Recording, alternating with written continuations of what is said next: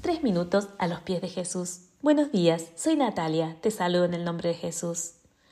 Este nuevo año que comenzó nos abre un camino de nuevas oportunidades, de nuevos desafíos, nuevos aprendizajes y sin duda nuevas bendiciones. Es en este sentir que quiero hoy analizar contigo el versículo de Proverbios 16.3 que dice, Pon todo lo que hagas en manos del Señor y tus planes tendrán éxito.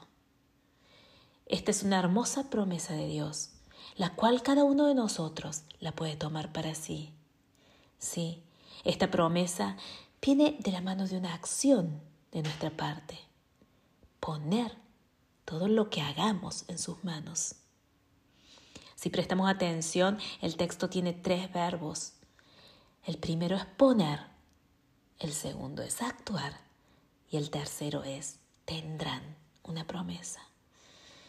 Poner nuestras acciones en sus manos requiere una relación de reconocimiento de su poder y de confianza plena en Él.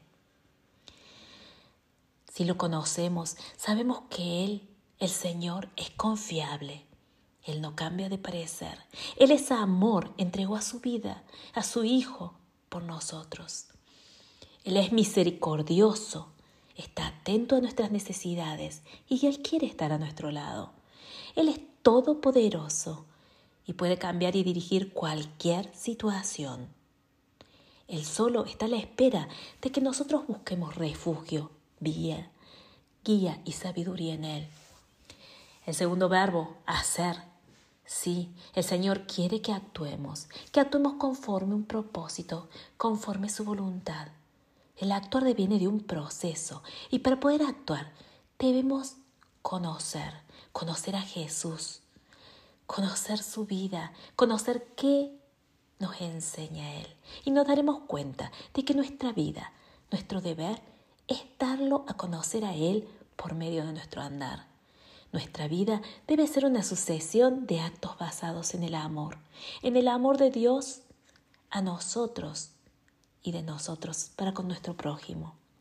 En su palabra el Señor nos dice, hagan todo con amor.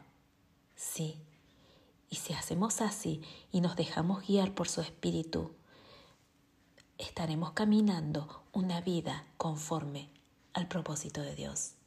El tercer verbo es la promesa de Dios, tendrán. Él nos promete una vida de éxito.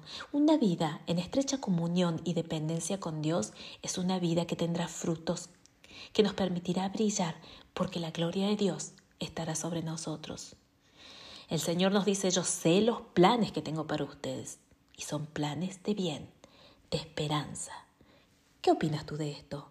Quiero terminar con esta promesa que se encuentra en Isaías 3:10 y dice, díganle al hombre justo que le irá bien. Te invito a que nos visites en iglesialatina.com. Te deseo un día muy bendecido.